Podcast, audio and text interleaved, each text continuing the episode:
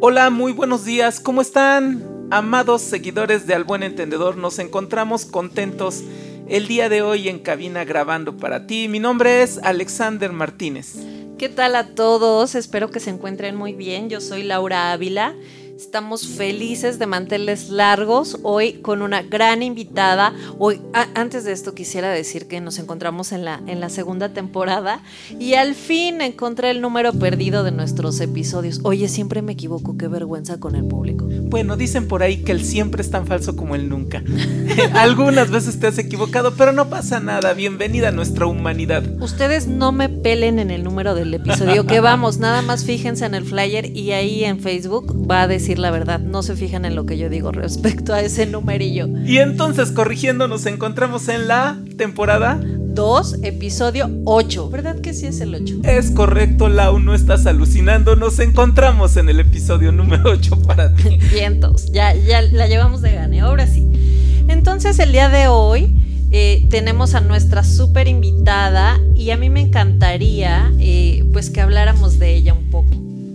Entonces, ¿qué te parece si me da chance a mí de presentarla, Alex? ¿Qué opinas? Venga, venga, Lau, presenta a la licenciada Miri, será un placer. Ah, tú ya le dices Miri. Pues sí, simpática, agradable, ligerita, una chica que nos acompaña el día de hoy con una disposición importantísima. El tema es un tema muy grande.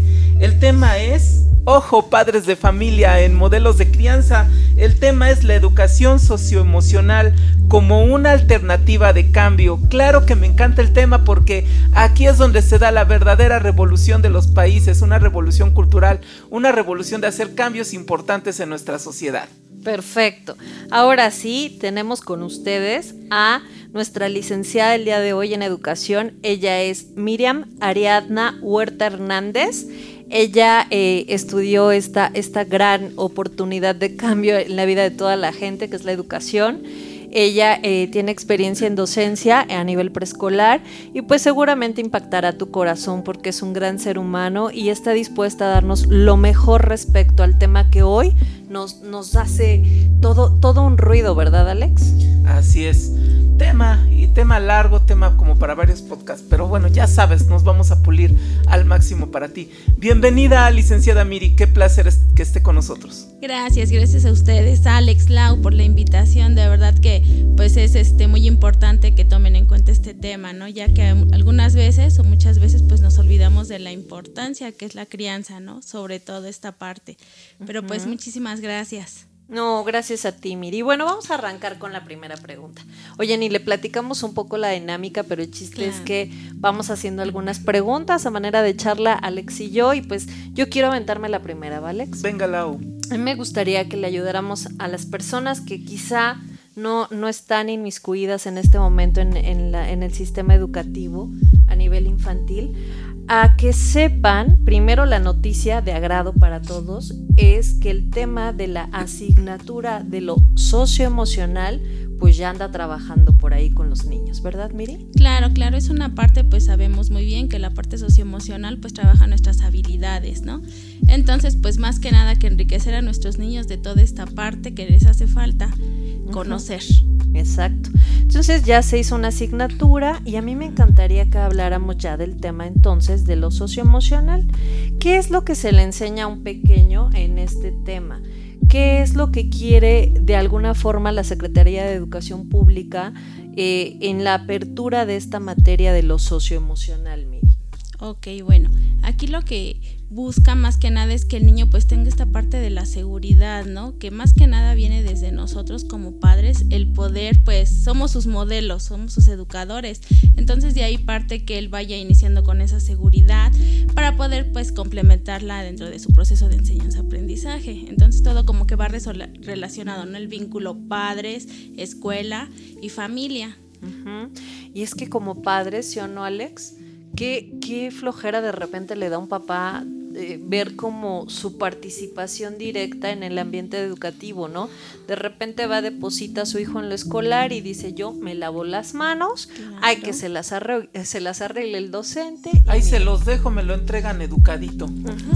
Y pues las cosas, la verdad, no funcionan así. Entonces, el objetivo de la asignatura es enseñarle al niño, ¿no? Un mundo eh, de mucha sensibilidad emocional. Eh, hablábamos algún día en otro podcast, en otro episodio, eh, decíamos y platicábamos cómo es importante que uno se detenga a ver las emociones de los niños, porque si las vemos, entonces todo puede cambiar, ¿verdad, Miri? Así ¿Todas las otras asignaturas pueden verse beneficiadas o tú cómo ves? No, si todas se ven relacionadas con esta parte, porque estamos hablando finalmente de una persona, un pequeñito, ¿no? Que entonces de alguna manera todos tenemos que pues cooperar con ese granito de arena para pues ir formando esa personita que más adelante por supuesto nos dará muchas sorpresas. Claro. Claro. Eh, yo recuerdo en, bueno, yo soy de vieja escuela y bueno, pues mi, mi, formación de estudios no era así, era de militar, ya lo sabes, formación, bancas derechitas y bueno, a mí me cayó muy bien cuando conocí el modelo Montessori, donde se promueve el ser, donde se promueve la espontaneidad del niño. Eso me parece maravilloso y que hoy en día se retome en, esta, en estas materias eh, el campo socioemocional, pues me parece de oro. Creo yo que ahora los niños podrán aprender de otra manera. ¿Cuál es en específico lo que, lo que se está haciendo? ¿Cómo, cómo lo podrían distinguir nuestras, nuestras escuchas, nuestros escuchas? ¿Cómo lo podrían distinguir? Pues, este, desarrollando toda esta parte del, como bien decía, ¿no? El ser, empezando desde ahí, el niño forjándolo desde que pues él tiene esa capacidad, que él puede, él necesita, eh, más que nada hacerlo sentir seguro para poderse pues desempeñar en el aula, ¿no? De ahí partir, de ahí y de ahí, como le digo, ver el, ese proceso durante pues el largo tiempo que va a estar en la escuela, irlo complementando con nosotros, parte de la escuela, todo es este vínculo, ¿no? Más que nada. Y quiero entender que eh, dentro de toda esta formación el respeto a la esencia, al temperamento, a las habilidades de los compañeros debe de ser una gestión importante en toda esta dinámica de clases y bueno, de ahí que generemos una sociedad más armónica. Fíjate que yo veía a Miri en un documental de, del tema de lo socioemocional, veía eh, lo que decían, decían como algunas cosas que uno puede ir trabajando para que el niño desarrolle esta gran capacidad, ¿no? De, de ocupar sus emociones. Y en una de ellas, de, de, de, esta estrategia, de alguna forma, decía que no te fijes en el resultado que tú estás buscando casi siempre del niño, ¿no? Los adultos somos de resultados. El adulto quiere un 10, quiere un 9, siempre quiere la mejor conducta. Así somos, así quizá fuimos educados y por eso respondemos así. Pero muy pocas veces nos damos cuenta de los esfuerzos que hacen los niños por cumplir estas expectativas. ¿Cómo tú como educadora, Miri, puedes motivar a un niño cuando te das cuenta de que se está esforzando y quizá el resultado no es el esperado, pero cómo vas acompañándolo en esta motivación y en este eh, logro de ciertos esfuerzos? A mí me encantaría saber. Ajá, mira, bueno, esta parte es importante porque sí este, específicamente nos basamos mucho en los resultados y no en el esfuerzo. Pues aquí haciéndole ver que, este, dándole como que de alguna manera haciéndole fiesta de lo que él puede hacer, ¿no? De que él es capaz de hacer esta situación, que le costó trabajo, pero que no importa el resultado, con, con el esfuerzo que él está haciendo y generando desarrollo que va teniendo, pues ya, ¿no? Es, es este, ir trabajando con él poco a poco para que él se siente esa seguridad. Y tranquilidad sobre todo. Oye, sí, pero entonces, ¿qué, perdóname, perdóname, no, no. pero entonces, ¿qué preocupación la del niño por el número, por la calificación? Es decir, casi siempre el niño siente que su esfuerzo se ve de alguna manera resuelto a partir de una calificación. ¿Cómo es que eh, tú como, doce, como educadora puedes hacerle notar que eso no es lo único que vale? es que muchas veces nosotros como papás, pues es de lo que, los que le decía, ¿no? Lo que les decía, perdón, que les decimos, no, pues nosotros queremos esta calificación, échale ganas y nosotros con, eh, aunque pases la con 7, ¿no? Por así decirlo, una calificación aprobatoria, pues ya, nosotros desde casa venimos como que trabajando esta parte de número, en número y en número. Nosotros tanto en, la, en el aula lo que nosotros manejamos es que pues que cumpla con sus habilidades, destrezas, que nos vaya entendiendo, que poco a poco él vaya teniendo esa motivación, que se vaya acercando, que no se sienta inseguro, que se sienta este, capaz de realizar cualquier actividad o tarea que nosotros le podamos poner durante la clase. Bien, licenciada Miri, ¿será entonces que sería bueno como estar validando esas habilidades si mi hijo no es muy bueno para las matemáticas o para la historia? Bueno, también tenerle sus trofeos en pintura, en artes, en deportes o quizás destaque en biología y enfatizar y empoderarlo en esas áreas para que, bueno, quiero pensar yo que de ahí contagiarlo a que se fortalezca y pueda abordar entonces esas materias, me, voy a permitir decirlo de esta manera, como puntos débiles que, tiene, que tendría que, que, ir confrontando. Porque así es la vida, digo, no me gustan las matemáticas, pero tarde que temprano o agarraré una calculadora o contrataré un contador, pero es algo que tarde que temprano tengo que enfrentar y desafiar. ¿Y por qué no hacerlo desde mis fortalezas? Claro, es una parte que nos debemos, como bien dice, enfrentar y ante todo nuestro camino pues nos vamos a encontrar con esta parte, ¿no? Lo que podemos hacer y que lo que nos cuesta más trabajo, pero siempre llevar esta motivación, esta parte de la autoestima pues bien este, fundamentada para que nosotros pues podamos que nos cuesta más trabajo, ok, pero bueno, ahí voy, ¿no? Poco a poco en cualquier materia, ya sea matemáticas, que la mayoría de las veces, pues sí, efectivamente nos cuesta un poco más de trabajo que tal vez unas ciencias naturales o otra materia en particular. Y oye, lo que acabas de decir es muy interesante, ¿no? Porque me pongo a pensar en todas las broncas que desencadenan una autoestima baja a nivel escolar. Es decir, veo a los chiquitos que se salen frustrados de sus escuelas porque no lograron cumplir como con esta expectativa alta, ¿no? de una gran, eh, un gran reconocimiento escolar eh, a nivel académico y sobre todo a nivel eh, numerológico. Y, de pronto esta, este malestar lo llevan a una situación emocional grave, ¿no? Que, es creo a lo que nos dedicamos más fuertemente. ¿Qué pasa? A ver, ¿qué pasa quizá si yo me encamino todo el tiempo a hacerle sentir al niño que lo que está haciendo no es importante, que se está equivocando mucho, si acabo con su amor propio en la escuela? Como, como en las viejas escuelas, como dice Alex, ¿no? Oye, eres un tonto, tú no hables porque solo dices cosas que no son, no son, ¿no? Eh, bueno, ¿cuántas cosas no pasaban por las, las aulas en ese entonces que descalificaban siempre al otro? Pero bueno, ¿por qué es importante la autoestima en una vida infantil? Bueno, aquí es importante porque ayuda o mejora a sus relaciones sociales, a su proceso de desarrollo cognitivo. Entonces es, es importante mantener pues esta autoestima eh, pues trabajándola con él, ¿no? Que tú puedes, tú, tú puedes lograr esto, si te cuesta más trabajo pues tal vez yo te puedo apoyar, pero siempre hacerlo sentir bien, siempre tener eh, que él se sienta seguro y es uno de los factores que puede afectar, como bien decías, el que él se sienta pues triste, afectan muchos problemas tanto de casa que los viene trayendo consigo, entonces es algo que así como que no le permite tener toda la atención en la escuela, porque está pensando, no sé, que este no siente el afecto de sus padres, cualquier cosa está bloqueando en ese momento su mente que no le permite estar al 100 en la escuela. Por supuesto que y, y, bueno, ahí un niño con una autoestima baja, con, con estos golpes o estos golpes de palabras despectivas, difícilmente aprende. Claro. De ahí el déficit de atención, entre otros, no generalizo, no en todos los casos, pero sí es muy común las dislexias, las dislalias, el pánico escénico, eh, entre otras características que muchos eh, como adultos hemos tenido que desafiar y trascender y tendremos que echarnos un clavado a esos recuerdos dolorosos de en dónde me educaron y cómo me educaron. Exacto.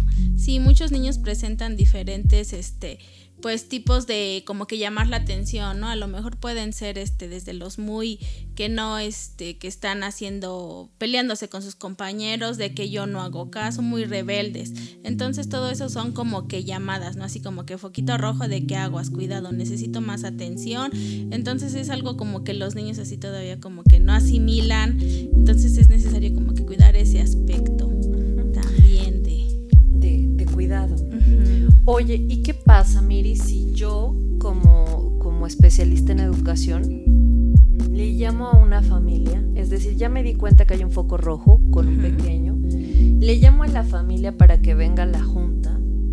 Bueno, yo, yo como que noto que en esas, en esas pequeñas juntas eh, express que se hacen, híjole, son súper reveladoras, ¿no? De pronto hay uno que no habla nada y solo asienta la cabeza, ¿no? Como diciendo sí a todo lo que ella diga o viceversa, sí a todo lo que él diga. Casi no les permiten hablar, ¿no? Y el otro, el que habla mucho, eh, el, el dominante, por así decirlo, el controlador, de pronto cree tener como la razón siempre, ¿no? ¿Qué pasa cuando te enfrentas a unos padres que están negados a ver eh, todo lo que están haciendo eh, respecto a esta, esta gama de obstáculos para el desarrollo de un hijo a nivel cognitivo y a nivel emocional? ¿Qué pasa con esos papás cuando te los encuentras? ¿Qué haces? Híjole, es este tema muy difícil, ¿no? Porque sí, los papás no creen la parte de que el niño es todo lo contrario, ¿no? Cuando en casa vemos que es un amor. Entonces, es difícil que el papá pueda decir, no, es que mi hijo es así, no, mis, usted está equivocada. Entonces, sí, es ir poco a poco, tal vez, este, pues con ayuda de, del directivo, con ayuda del psicólogo, pues ir hablando con el niño o también que él vea, invitarle una clase para que él vea el comportamiento del niño, para que él pueda creer, ¿no? Porque sí, muchas veces, pues si esta parte no accede también el papá, pues de qué manera puede ayudarlo. Bien, quiero pensar que entonces parte de su labor es la gestión de los talentos y por supuesto tocar al sistema familiar. Em, el niño está empoderado, la niña está contenta, sale feliz de dibujar, de, pintar o de comprender ya, las ecuaciones, pero llega de regreso a una familia donde el clima emocional no favorece y entonces habrá que tocar a la familia. Me queda claro que el sistema familiar es importantísimo en todo esto. Entonces el compromiso en su labor es doble.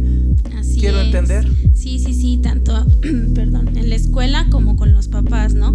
Es muy importante, por eso les comentaba yo esta situación, me gusta trabajarla mucho o hablar mucho ese vínculo afectivo de padres, este, escuela y, y niños, porque pues de esa manera ellos van a poder como que, pues, saben que están en, conti en continua comunicación con, con, los papás, cualquier problema se les va a hacer saber, entonces como que ellos se sientan este informados, uh -huh, cercanos. Exactamente esta parte, más que nada informados. Uh -huh. Oye, fíjate que estaba de chismosa investigando el tema de hoy, como siempre, y encontré ahí eh, cinco valiosos pasos para fomentar la vida socioemocional de un.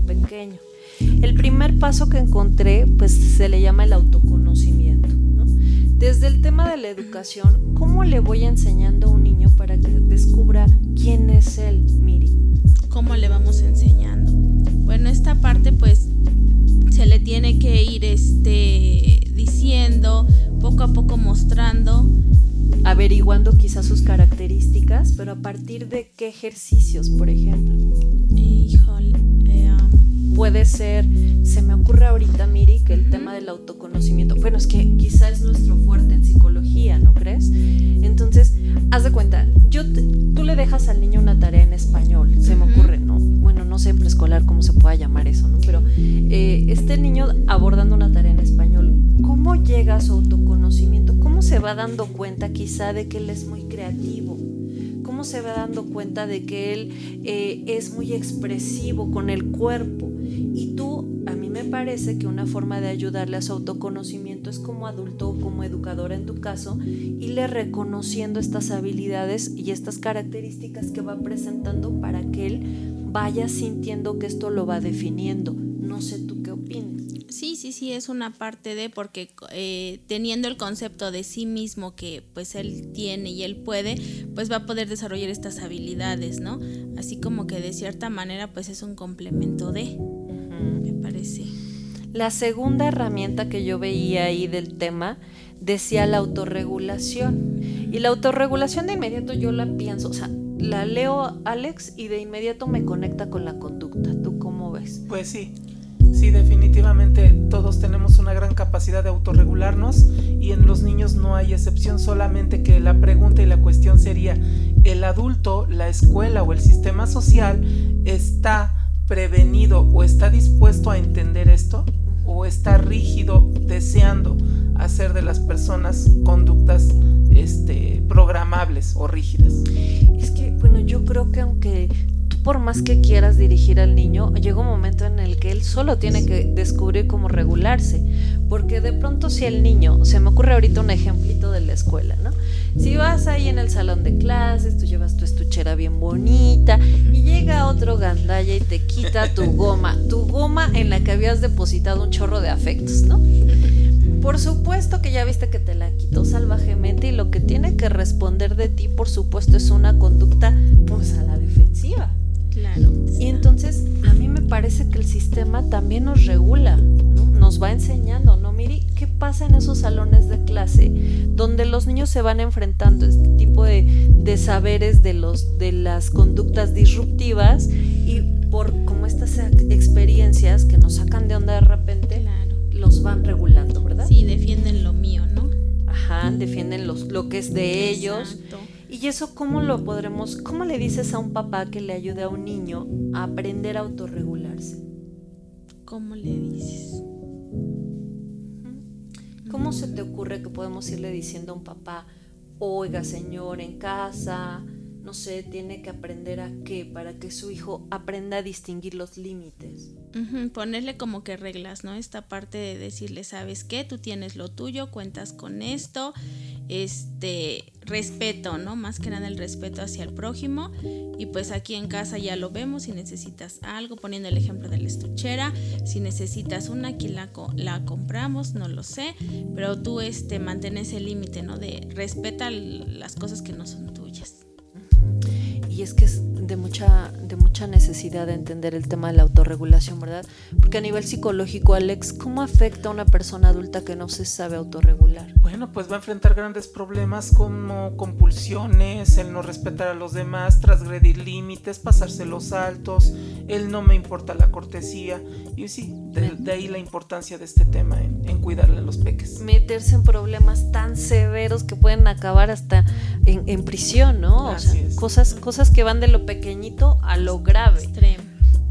Eh, de pronto eh, hay muchas cosas que quizá pasamos por alto cuando, cuando eres papá y dices, ay, fue una monedita de un peso, mejor ni le digo, ¿para qué lo molesto? No me quito nada. Y la normalización, regularmente yo me encuentro en consulta cuando llegan los padres y dicen es que tomó este un lápiz, no, no se dice lo tomó, se lo robó. También lo he escuchado hoy en los jóvenes, es que salimos a fumar y les pregunto, bueno, ¿qué hay de malo en fumar? Bueno, es que es hierba, entonces me estás diciendo que te estás drogando con marihuana. Justamente cuando le das el significado y el nombre a la persona, a este adulto que obviamente no tuvo esta formación, esta educación es donde viene el choque, ¿no? Y la no aceptación de su realidad. Claro. Y bueno, pues así poco a poco tendremos que irlo descubriendo, ¿no? Eh, primero en la infancia y en la vida adulta, pues se va obviamente revelando todo el trabajo que hicieron con nosotros en la escuela, nuestros padres, Sí, nuestros refleja. amigos eh, y demás, ¿no? Oye, el siguiente también, el siguiente paso, eh, decía ahí que es la autonomía, la vida independiente. ¿Cómo una maestra, cómo una, una especialista en, el trabajo educativo hace por fomentar la autonomía del niño? Bueno, esta es importante porque aquí se le enseña al niño que él pues puede hacer las cosas por sí mismo, lo vamos ayudando, trabajamos con él, nos acercamos, cualquier cosa que él tenga duda puede acercarse con nosotros para que pues él siente este como que apego también con la maestra, ¿no? Cualquier duda, nosotros poco a poco los vamos, por así decirlo, darle el empujoncito para que él se sienta más autosuficiente. Y en la etapa preescolar es muy tierno. Sí, Porque es el momento, hablando de autonomía, es el momento de mayor desprendimiento emocional en la vida familiar. Wow. Es de esas donde te deja la mamá y sientes que te deja para toda tu vida, porque los niños son así, en el cerebro de un niño, las relaciones, eh, sobre todo que tiene a nivel familiar, sobre todo con su madre, la verdad, no hay más. Ay, no, no, sí, también con el padre, pero la También madre, tenemos lo nuestro, la no madre te es la creas. chipocluda, me vale. Y entonces la mamá se va y el niño eh, piensa en actos definitivos, no en actos parciales. O sea, si la madre se va y no le explica al hijo, oye hijo, no te preocupes a nivel Claro. preescolar, tú lo debes saber. sí. Si le dices, oye hijo, no te preocupes, yo voy a regresar por ti. Y vas como que a escondiditas te vas retirando, como que no te vea y bolas, te desapareces, pues el niño siente que ya lo abandonaste Ajá, para siempre. exacto. Entonces, yo creo que este gran tránsito al preescolar es una vida, ajá, es un- una escalera de las más grandes que hacemos los seres humanos para una vida independiente, para una vida autónoma y que por supuesto, como lo dijiste hace rato, Miri, en la vida familiar se reafirma, ¿no? Eh, de pronto el que se vaya a la escuela y sienta la tranquilidad de que su madre va a regresar, pero que además se sienta en la escuela cómodo y vea que lejos de su ambiente familiar también puede funcionar y está teniendo éxito, qué padre, ¿no? Exacto, es lo que decíamos, perdón, este, la ser autosuficiente, ¿no? Dice, bueno, ok, ya mis papás me explicaron esta parte, que pues yo tengo que venir a la escuela, vengo, aprendo, socializo, me relaciono con las demás personas, interactúo, ¿no? Pero pues también a ellos, este, como que el desapego, esta parte del desapego junto a ellos, ya entendí, ok, vienen al rato, yo aprendo mientras estoy aquí. Y te pasa que, bueno, perdón Alex, es que esto creo que va muy conectado. ¿Crees, no sientes que de repente hay un niño que te ve como su segunda madre y de pronto quiere ir contigo al baño y, te agarra del pantalón y de la bota y no te quiere soltar? Al fin ya encontré quien tenga la empatía, quien tenga el entrenamiento. Digo, claro que se enamoran las crías de los profesores. O sea, es me escucha, me valida, me respeta, me enseña, me educa, yo quiero de eso más. No, me, queda claro que, sucede esto muy seguido. Oye, y se te cuelgan y de repente, ¿cómo, ¿cómo les tienes que decir? Hazte un lado y haz tu vida como tienes que hacer. Mamá adoptiva. ¿Cómo le vas soltando? ¿Cómo le vas haciendo? Poco a poco, ¿no? El decir, bueno, espera, aquí voy a estar, yo te estoy observando, te voy a poner alguna actividad, déjame ir a revisar a tus demás compañeros. Pero pues mira, aquí estamos, no podemos traerlo todo el tiempo, ¿verdad? Pero pues sí estarlo vigilando y que él se sienta pues de alguna manera que estamos con él. Claro. Oye, no, espérate, es que la historia de mi madre respecto a este tema es increíble. Fíjate que mi mamá fue la más chiquita de un chorronal de hermanos, como siempre lo presumo y lo platico, porque fue la sobreviviente, fue la última. Ella dice que eran 16, ¿no? Entre vivos y muertos. El punto es, siendo la 16 pues ya le tocó muy poco de todo y también mucho de todo, pero bueno, en fin. Dice que entró a la primaria y que ella le advirtió a mi abuelita, le dijo, si tú me dejas, yo me escapo de la escuela y te voy a buscar a donde sea. A mí no me dejes abandonada en ese lugar. Y dice que llegaba a la escuela y que a mi abuela le pusieron una butaca para que se sentara dentro de ahí. O sea, obviamente esto no era una observación de clase, nada de eso. E, y mi mamá cada rato volteaba y la veía y, ah, bueno. Y la veía y, ah, bueno, sí está, ¿no? Y que de repente en una de esas se distrae mi mamá y se va mi abuelita. ¡Qué gandalla! Y, y de pronto mi mamá se quedó sobre angustiada y no puede ser y no sé qué. Y pues por supuesto que las maestras en ese entonces no le explicaban lo que tú acabas de decir. Aquí voy a estar bonito. No, te sientas, ¿no? Y te calmas porque pues así es la escuela, así tienes que portarte y la mamá no viene a las clases y punto. Entonces ni modo, tenía que aguantar. Muy autoritaristas, ¿no? Anteriormente se hace lo que yo digo y punto. Y ahora como que le echamos le echan mucho empeño adaptación, ¿no? Poco a poco el niño, me da mucha ternura como en las guarderías de repente hasta les dejan llevar sus objetos transicionales. Platícale al público qué es un objeto transicional, porque han de decir, ¿y esa marihuanada qué es? bueno, el objeto transicional es, una, es un objeto con el que el niño puede ser una cobija, puede ser un juguete, con el que el niño se siente seguro. Se va la mamá y pues que abrazo mi conejo, que abrazo mi cobija. Entonces es el objeto transicional porque va viajando con él, no lo deja. Poco a poco en la escuela lo que fomentamos es ir poco a poco retirándole ese objeto, a modo de que él ya se sienta tranquilo, que puede pues estar sin ese objeto. Entonces es esa parte de lo... Muy interesante el campo de Donald Winnicott, si no me equivoco.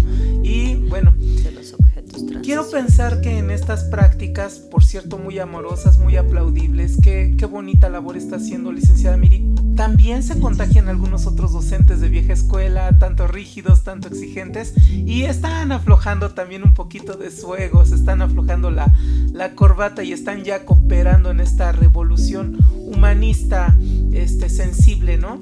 Eh, quiero pensar y, que en estos ejercicios se pueden potenciar eh, genialidades, habilidades extraordinarias. Si bien no van a salir con cuadro de honor, también salen con grandes habilidades en otras áreas, pero ya con esa confianza. ¿Le ha tocado ver este tipo de, evoluciones tanto en los maestros como en los alumnos? Claro, como todo, ¿no? Hay muchos profesores que pues aún se resisten todavía al cambio, pero pues poco a poco va entrando como que la sensibilidad del niño, ok, lo primero es el niño y le enseñan de esta parte de descubrir cómo eh, eh, durante su proceso él no a lo mejor todo como lo veíamos nosotros anteriormente, ¿no? Con el libro te enseñas y no, ahora irlo descubriendo por medio de otras cosas, con algunas actividades, él va a generar destrezas.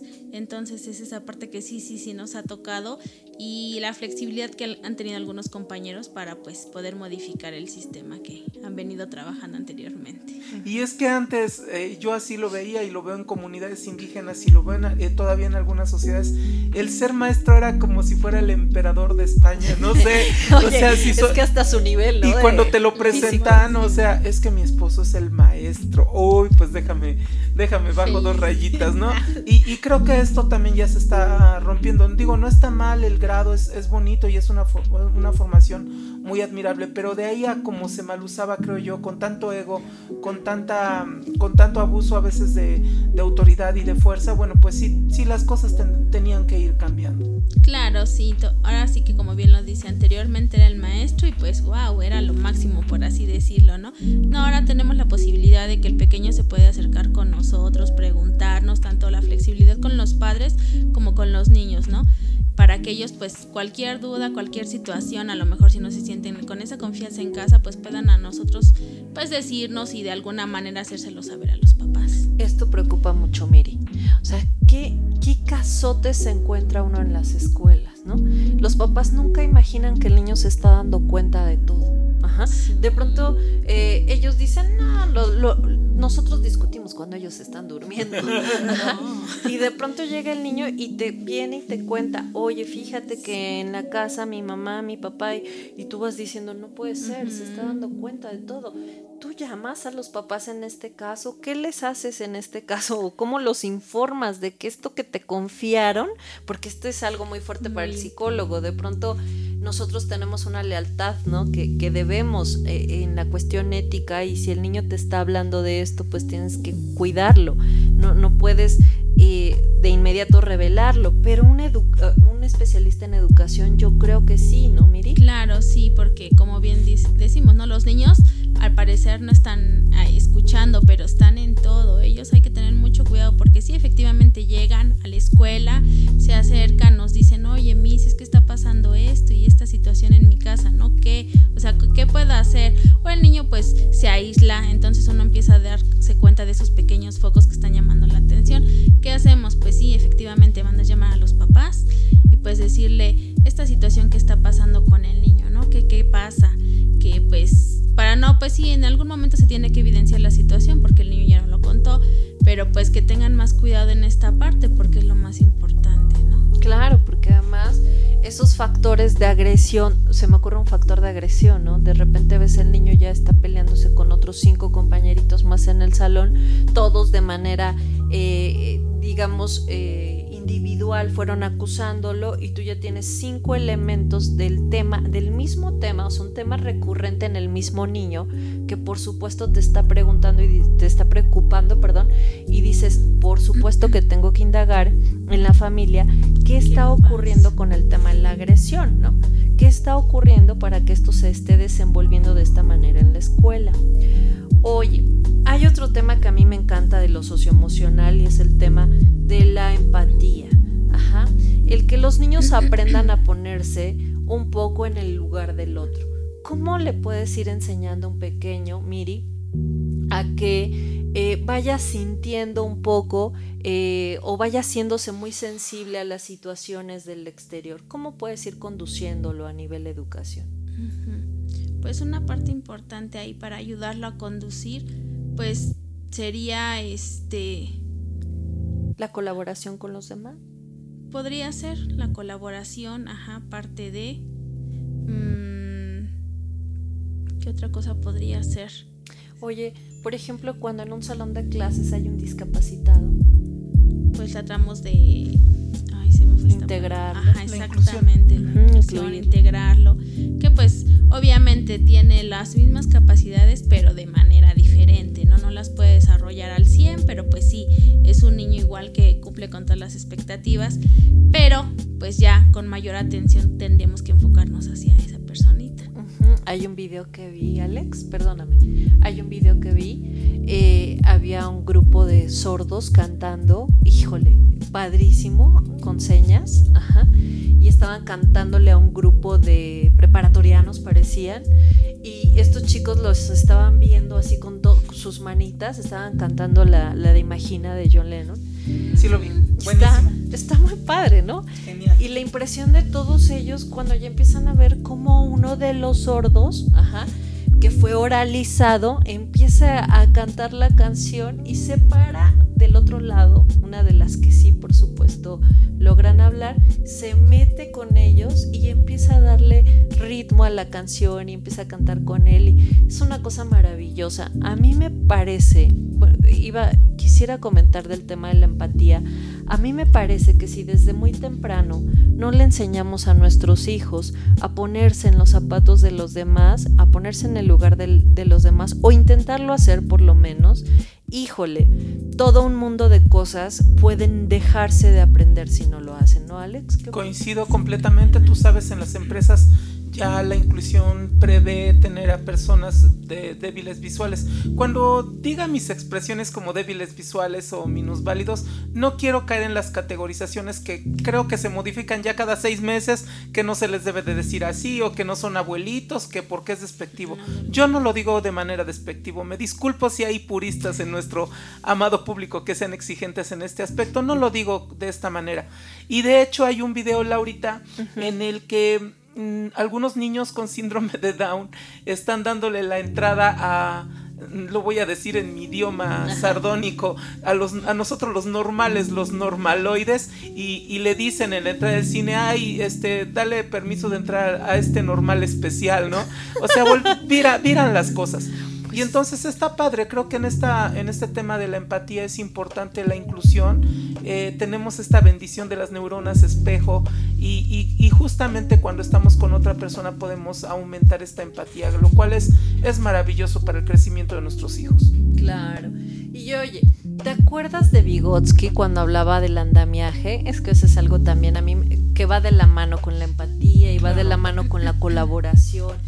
¿Se acuerdan del andamiaje?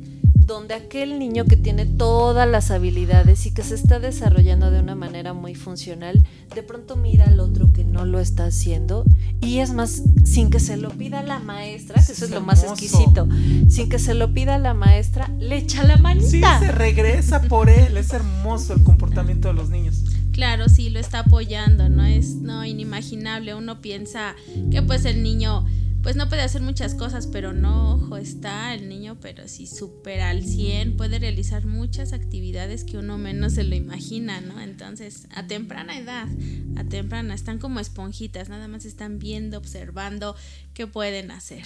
Oye, y además increíble porque aparentemente el par, o sea, el otro pequeño que le está enseñando, pareciera que está haciendo como un papel diferente al de docente porque no le quiere enseñar como el docente porque además es su cuate, ¿no? Entonces trata como de la manera más sutil de irlo llevando por el conocimiento y les funciona perfecto a los pequeños. Bueno, a mí me ha funcionado mucho, ¿no?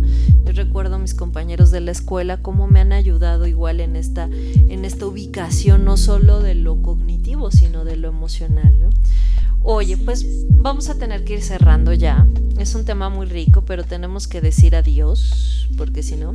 Así es, con la pena. Queridos escuchas del buen entendedor, pues ya ven, nos estamos renovando y reinventando el día de hoy con un tema que seguro hará revolución y estamos muy seguros que te despertará inquietudes para poder contactar a la licenciada Miri. Si es así, este es el momento, licenciada, por si gusta dejar algunos datos donde la gente quiera hacer un contacto con usted. Claro que sí, les puedo pasar mi este, correo electrónico que es mi-ari-1009 arroba outlook.com. Ahí pueden este, encontrarme, comunicarse conmigo.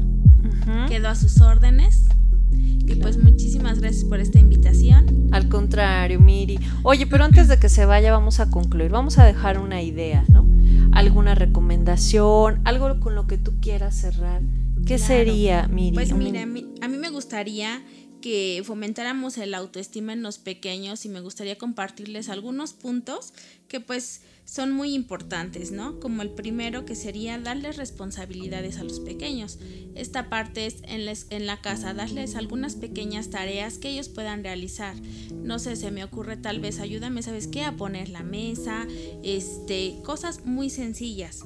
Otro punto sería destacar sus logros y esfuerzos, que ya lo veíamos, ¿no? Pero más que nada aquí ver sus esfuerzos más que el logro, porque finalmente todo lo llevamos como que a un resultado. Entonces, pues esta parte manejar más su esfuerzo, el trabajo que le está llevando. Otro punto sería prestarle la atención necesaria. Ajá, esto es muy importante para un pequeño. ¿Por qué? Porque necesita sentir ese vínculo afectivo con sus padres. De ahí pues va a partir toda esta situación que ya habíamos mencionado anteriormente. El otro punto sería, ámalo incondicionalmente. El niño se necesita sentir amado, Qué protegido. bonito. Protegido. Me encantó.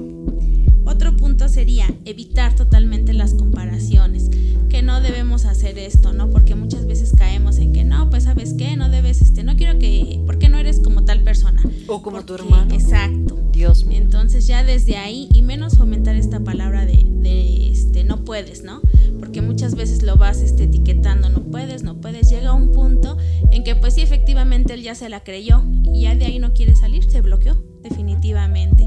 Entonces esos serían esos grandes puntos para mantener o fomentar nu- nuestra autoestima en nuestros pequeñitos, es lo que me gustaría compartirles. Claro, de gran utilidad. Ya oyeron, queridos, pongan atención, no estemos haciendo vicios que al rato obviamente nos lleven a más complicaciones. Estos pequeños que al rato van a ser grandes adultos que, que van a también educar, creo que eh, tienen que llevar buenas raíces, sus raíces de seguridad bien plantadas, sus raíces de un amor propio bien plantado, para que no cualquier persona venga y, y los rompa, para que no cualquier persona los fracture los haga sentir que no valen, para que no a, las negativas, de pronto cuando busquen trabajo y no logren abrir esas puertas en el momento en que ellos quieran, no decidan quizá irse al extremo, ¿no? De, de incluso arrancarse la vida. O sea, hay muchas cosas que podemos hacer tempranamente para que estos pequeños puedan hacer lo mejor posible las cosas con, con el amor propio que se debe, ¿no, Alex? Así es, padres de familia tienen una nueva oportunidad ya. El gobierno o nuestros sistemas de educación tienen esta apertura. Creo que ahora nos toca a los padres de familia reforzarnos y también confrontarnos con aquellos asuntos que no tenemos resueltos y darle salida para no contaminar a nuestros niños. Nos encontramos en una nueva era. Yo soy muy optimista y creo, creo que vamos a generar un mundo mejor. Así es. Así que súmate, súmate y voltearlos a ver. Ámalos, como dice Miri, ámalos, ponles atención, deja tu recochino celular a un lado. Ámalos, ponles atención, ellos van a estar muy agradecidos. Bueno, pues con esto nos despedimos. Nos encantó estar con ustedes el día de hoy y esperemos que sea de mucha utilidad lo que acabas de escuchar. Mi nombre es Laura Ávila. Gracias, Miri, por estar aquí. Gracias a ustedes por esta invitación, de verdad, me sentí muy bien con ustedes. Muy amable. nosotros contigo. Bueno, tú, Me despido, hasta pronto, gracias, gracias por escucharnos. No se te olvide darle seguimiento a nuestra página de Facebook y por favor, comparte estos podcasts, están hechos con mucho amor para que si tienes algún familiar que requiere esta información técnica y algún especialista puedas tener ahí un gran directorio de datos que puedan ayudarte. Hasta pronto, mi nombre es Alexander Martínez, me despido. Bye bye, que estés muy bien. Bye bye.